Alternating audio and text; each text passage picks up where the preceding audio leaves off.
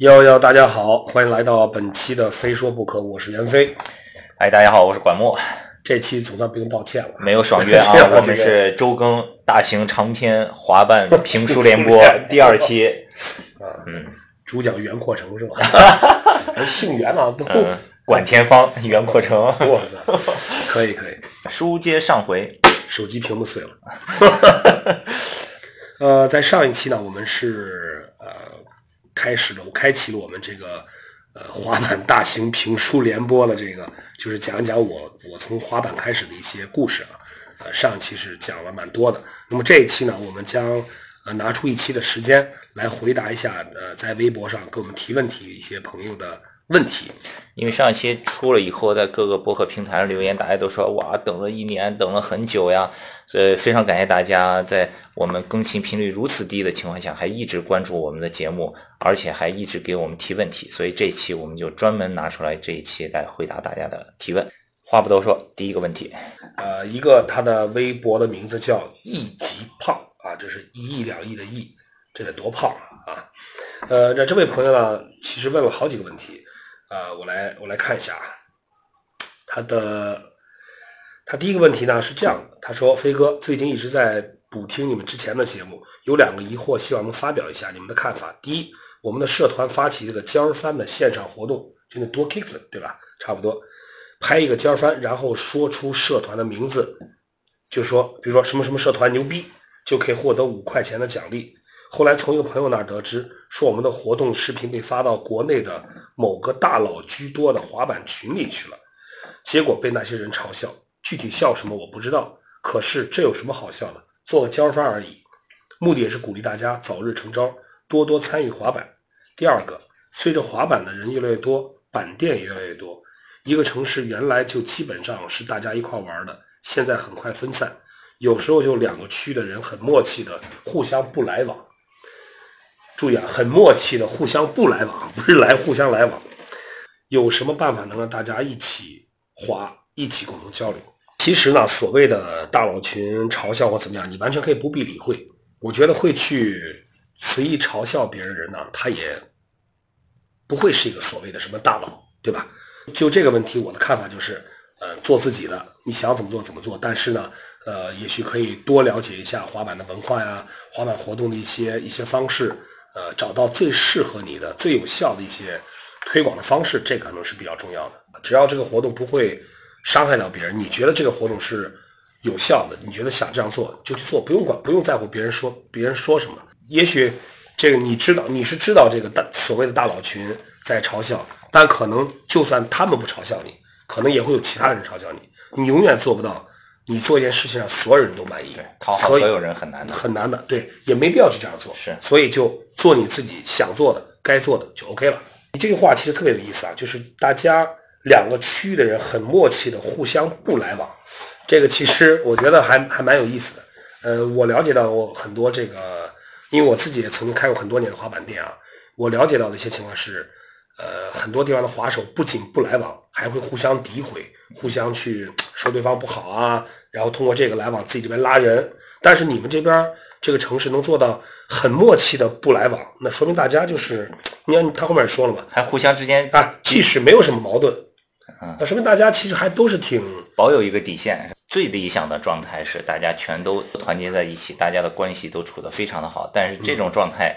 太理想了，现实生活中基本上是很难找到的。对，所以无论怎么竞争，在以后市场发展的多么大，大家一定要记住这个底线，哪怕是互相很默契的不来往，也不要互相诋毁，就是撕破脸就没意思了。是的。好，那么关于这个，就是滑板滑板社或滑板群老是出来滑板人不多，这个又回到刚才你说的第一个问题，就是你做推广，对吧？呃，那么还是取决于你个人的能力和你推广活动的吸引力，以及你在平常滑板的时候是不是可以去呃，就是对所有来呃滑板的人，包括那些新手，有一个特别友好的态度，让他们愿意去参与到大家一起滑板的这个活动中来，对吧？这个要调动大家的积极性，真的是非常费脑子的。这个不是说很简单的就可以调动起来，因为尤其是在今天各种吸引。越来越多，对吧？可以消费娱乐的东西越来越多，你就更需要花一些时间。比如说最近 Killer Club 线上做的这个三十秒翻版挑战，你看投稿的人特别多，现在已经六十多个视频投稿，刚刚开始了两三天，所以你真的是要结合现在的特殊的传播的途径也好，动一动脑子，看看消费者喜欢什么样的，这个不是一两句话就能说清楚的。比如说，你看管老师刚才插的这个广告，就是都一看就动过脑子了 啊。就总之嘛，就是还是要多去多去想一想怎么去做。比如说你这个呃尖儿翻可以赢五块钱，如果你做的很成功了，那么你你在下一次是不是就可以想一个新的点子去去再去让更多的人参加，对吧？好，再来看一下这位朋友的问题，他的微博名字叫干板艺术家，这一看还挺死硬的啊，这个名字。他说：“杨老师刚听了非说不可，您注意嗓子，谢谢谢谢，嗓子好像是有点好转了。然后我想更深入的了解一些问题。”在那个年代，《危险之至》电影中有中文字幕吗？现在都还有哪些比较良心的滑板片儿？想听听多一些关于夏雨的故事。他生活看起来很有态度，看看明星荧屏背后更朴实、更真实的一些相同爱好的一些共鸣吧。还有那个年代单翘和双翘的演变，以及您对现在滑板圈里双翘和滑板这两个相对敏感词汇的看法。这个问题够多的，一个一个来这绝对不是一个问题，果然是艺术家啊！我就一个一个来来回答。就是说，《危险之至》那个电影，我记得是没有中文字幕的啊，是中文配音对吧？因为在那个年代啊，没有说像现在现在这样说，给你还是英文的这个原音，但给你配中文字幕。那个年代一定是要有中文配音的，就是叫译制片腔。它这个发行中国的发行方有一个就是上。那个上影厂那个上海译制，它叫译制片。对，这这些国外的影片，在我们那个年代，它叫译制片，就一定是要经过翻译的。所以说，在那个年代，其实也也诞生了，呃，呃，不是诞生了吧？在那个年代，也也出现了很多这个很有名的配音演员。对对对对对，他们的那些配音就是。现在年轻人很少听译制片了。以前中央六台什么那个电影频道经常有。哦，我的天哪！什么那个 C C 公主啊，对，那个叫童子荣，童子荣，陛下。我挺像。就是在那个年代，我们看看国外电影了，就一定是会有中文配音的。而且其实我们那个年代的人呢，在看电影都会感觉到，哎，感觉这个这个外国人说的话就应该是这样的。那还是真的是那个。配音的那些老师还是挺厉害的。现在看就是挺奇怪的哈，一个外国人说的中国话。对对对对对，现在大家都习惯了，就是一个呃外文的，就是影片的原因都是都是说说的是这个呃外文，但是会配中文字幕，可能更习惯这样的。呃，但那个年代其实还是有那个年代的一些一些特征的啊。这个片子是没有字幕，是中文配音的。现在还有哪些比较良心的滑板片啊？你说的这个滑板片应该是指滑板的，就是 video 吧，就是纯滑板片子，不是那种带故事情节，对吧？那我可以告诉你，只要是你你能在这些各大滑板的媒体啊网站上看到的这些最终出品的片子，都是有良心的。每一部片子拍出来都不容易。比如说万斯最近刚刚发的去厦门套，小黑的这个表现就很抢眼，对吧？对对，就是包括还有很多 video，你也可以看到，在一个动作成功的背后，会有。多少无数次失败，甚至受伤，就其实我觉得啊，像这种滑板的影片，每一部的出品都可以说是良心出品。因为如果你没有没有一个要付出的态度，没有一个要面对失败甚至受伤的这样一个决心的话，你根本就出不来这种片子。这样吧，你就直接关注 Killer Club 公众号 K C S K K C S K T E，然后在那个关注了之后，下面有个菜单栏，里面就有这个。滑板视频的频道，你可以看里面很多滑板片，好吧？管老师今天这个脑子动的见缝插针很多呀，这个啊，这个硬广这个硬的可以啊，挺硬的。然后就说想听听多一些关于夏雨的故事。关于夏雨的故事呢，其实其实我跟夏雨最早在青岛开始滑板的时候，会有很多好玩的事情，呃，会这样我会找一期吧，单独的去聊一聊他的生活，看起来很有态度。其实我觉得确实如此。夏雨其实从小滑板，然后后来又做演员。我对他的了解是，他真的是一个很多才多艺的人。上初中的时候，我们俩不是一个班，他当时在二班，就经常在文艺汇演上去，呃，唱歌呀，说相声。然后到了高中，我们俩分到一个班，也一块儿搭配过，也说过相声，我记得是，好像后来他他他的爸爸是一个呃画家，他自己从小也是耳濡目染，自己他的画画作也是我也看过，也画画的非常不错，呃，加上后来他又开始喜欢单板滑雪，我倒是觉得他现在单板滑雪其实呃反而是在他生活中占的比重是很大的，就如果你有机会可以去。搜一下夏雨这个单板滑雪的视频，你肯定会看到很多他滑雪的这个这个短片。嗯，变魔术啊，练书法呀。对对对，魔术也是他现在也不是现在魔术好多年了，他一直很喜欢。好，那么这个我们在后面几期里面找时间给大家细聊一下啊。呃，看这个问题就是单翘和双翘的演变。这个演变其实我刚开始滑板的时候，九二年我买的滑板是单翘，但从九三年开始就已经。中国就出现双翘了，那么后来我又有过玩了久了以后有过一些了解，大概双翘在在国外是八九年到九零年出现的，就那个时候是有些滑手可能动作技术的需要啊，然后就觉得就在考虑滑板的前面是不是也可以翘起来，呃，然后经过大概三到五年的这么一个演变周期，从一开始的还是单翘的形状，只是板头有点翘，到后来这个。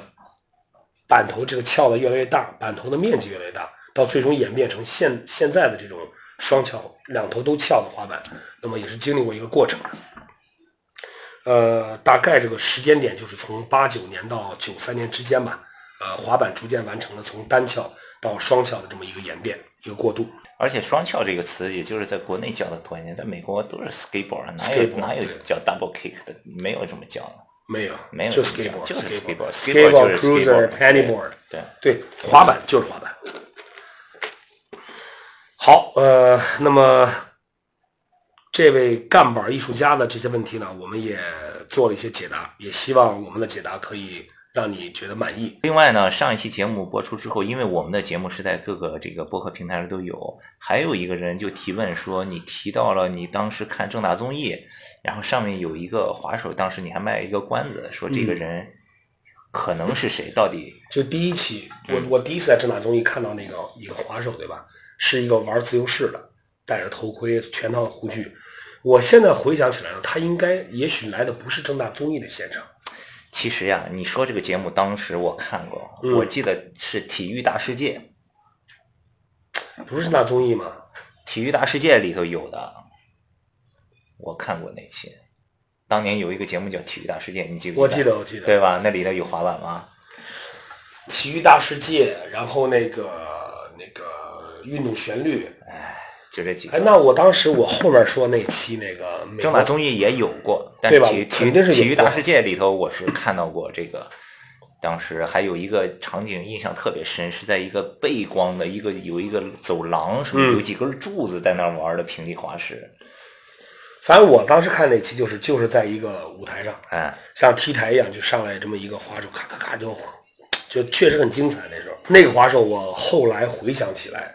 应该是 Roddy Mullen，应该是他那个年代差不多。Roddy Mullen 或者是那个威灵顿，那个时候片子里用的板还不是这种，是那种直的，就是自由式。那时候那时候其实自由式作为滑板一个分支，呃，也有自己的板，到现在也是存在的。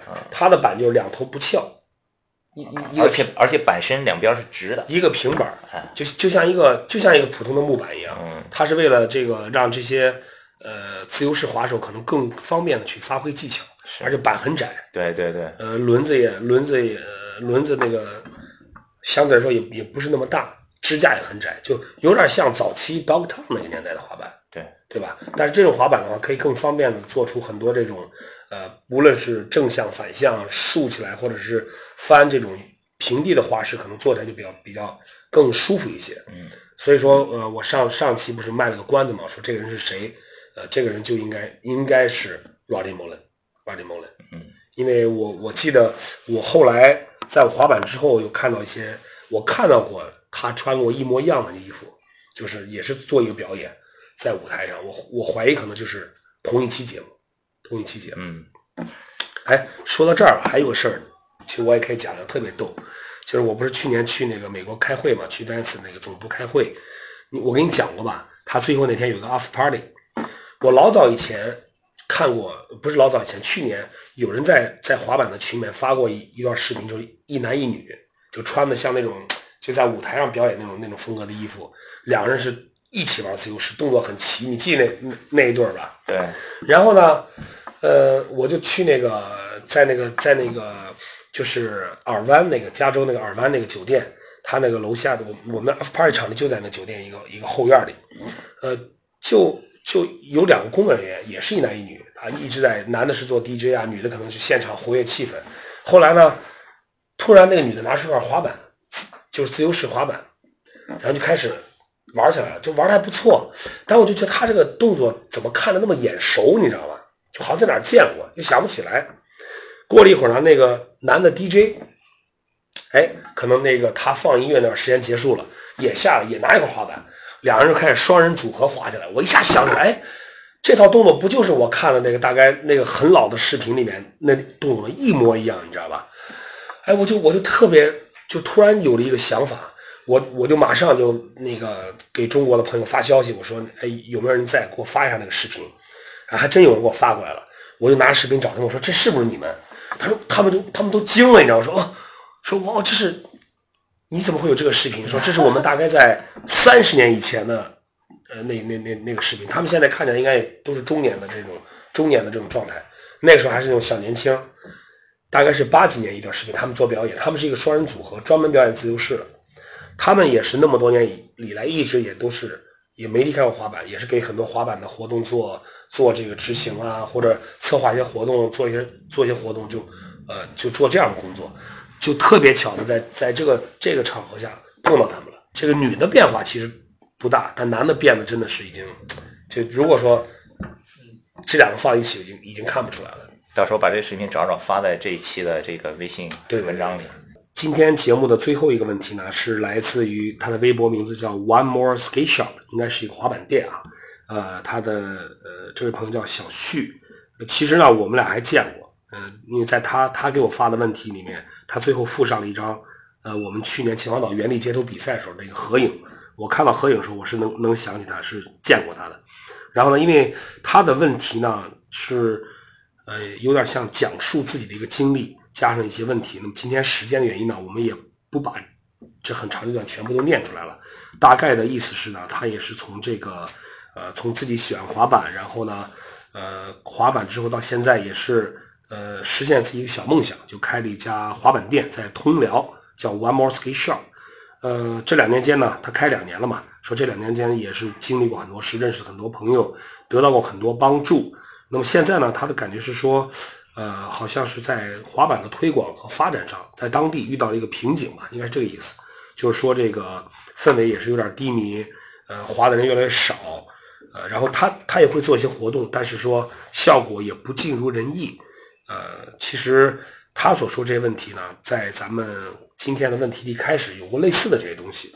呃，我们还是那句话，其实如果你是真的是有心去推广滑板的话，那还是要。呃，多动动脑子，多去想一想，通过什么方式来让更吸引更多的人来参加。呃，还有时候我给你提一个小建议啊，如果你有时间条件允许的话，还是要多走一些地方。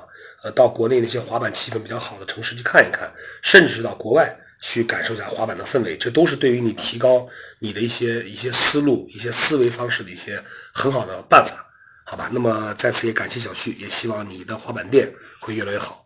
好了，那么也感谢大家收听本期的《非说不可》。在下一期，我们将会继续讲述我滑板的故事。袁飞老师非常的忙，这一期是中午我赶到他的公司，他利用自己午休的时间来回答大家的这个提问。